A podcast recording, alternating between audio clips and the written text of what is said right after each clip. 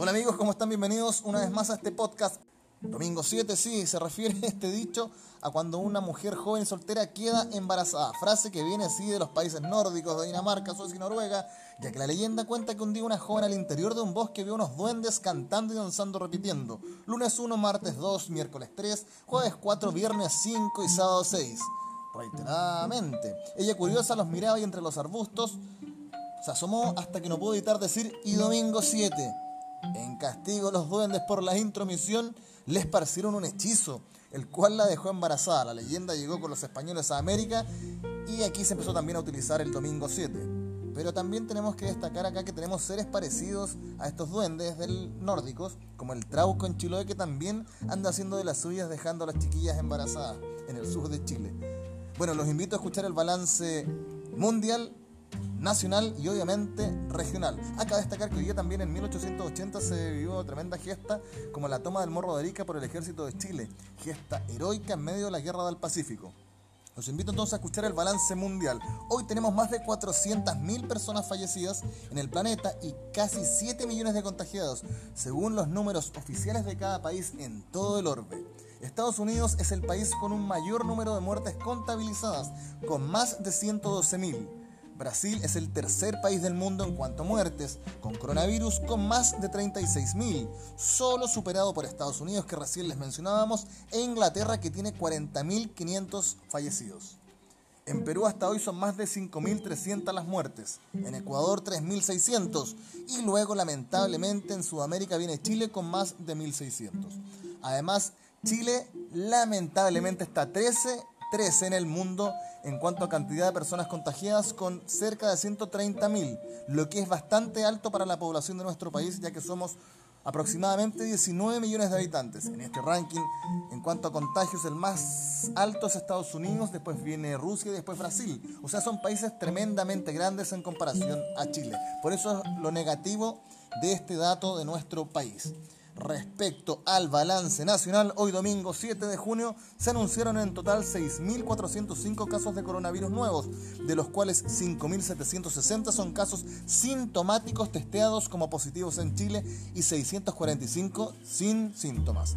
En todo lo que da la pandemia en el país tenemos 127.745 personas infectadas con COVID-19. Antes teníamos 21.693 casos activos.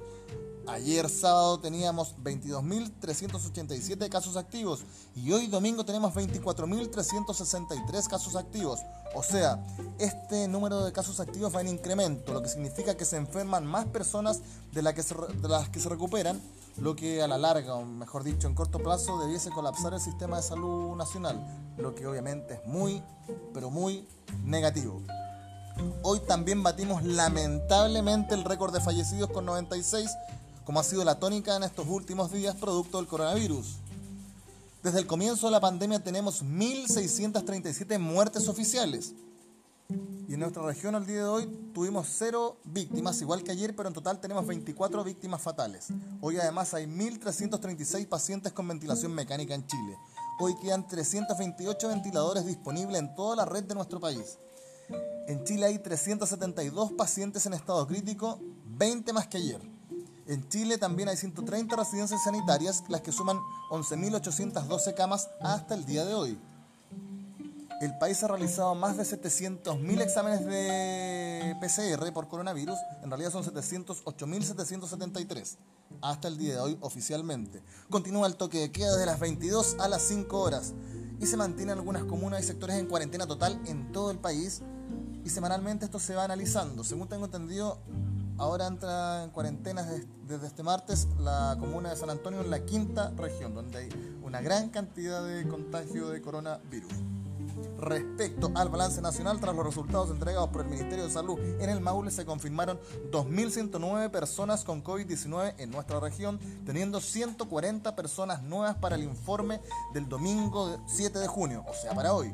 De estos 2.109 vecinos contagiados por coronavirus en la región del Maule, 408 son de Talca, 478 de Curicó, 20 de Río Claro, 104 de Linares, 50 de Longaví, 105 de Parral, 86 de Maule, 54 de Romeral, 119 de Cauquenes, 21 de Peyúgue, 44 de Colbún, 44 también de Molina, 41 de Constitución, 70 de San Javier, 17 de Rauco, 55 de San Rafael, 16 de Sagrada Familia.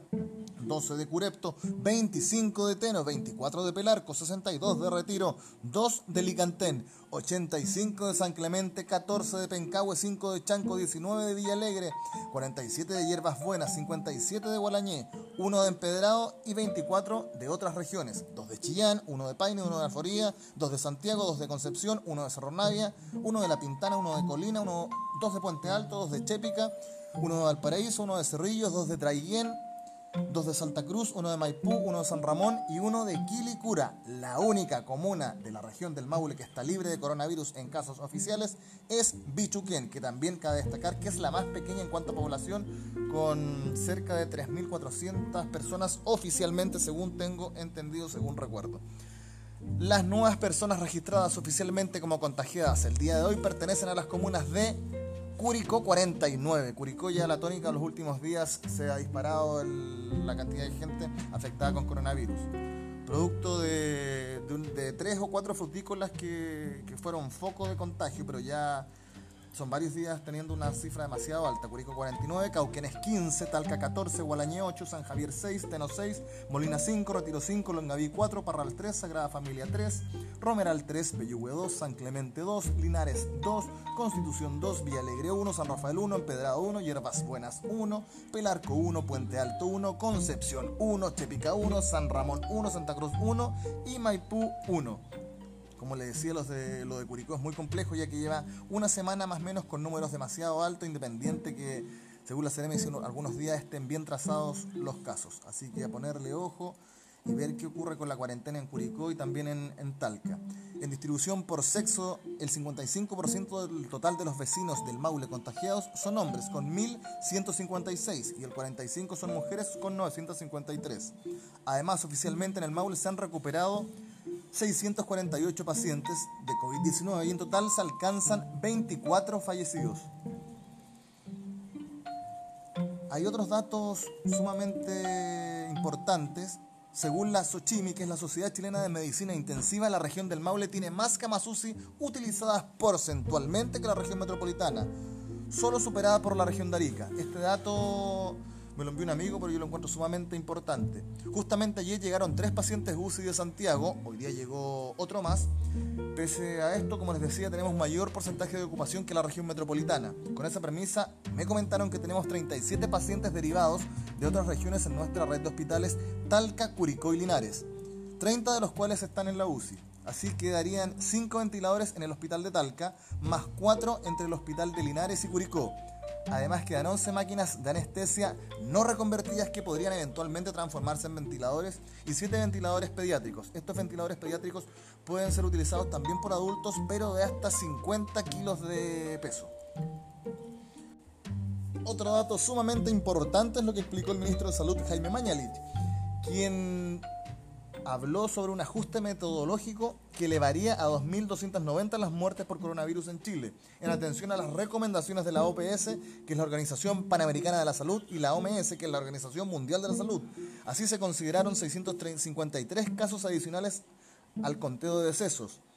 Y dijo el ministro, es un ajuste que tenemos que hacer, informar, es un compromiso de legitimidad, destacó la autoridad sanitaria. Hoy oficialmente, como les decía, son 1.637 los casos de personas fallecidas, los casos fatales. Bueno, eso es el informe del día de hoy. Nos vemos quizás cuando otro día. Abrazos, gracias totales.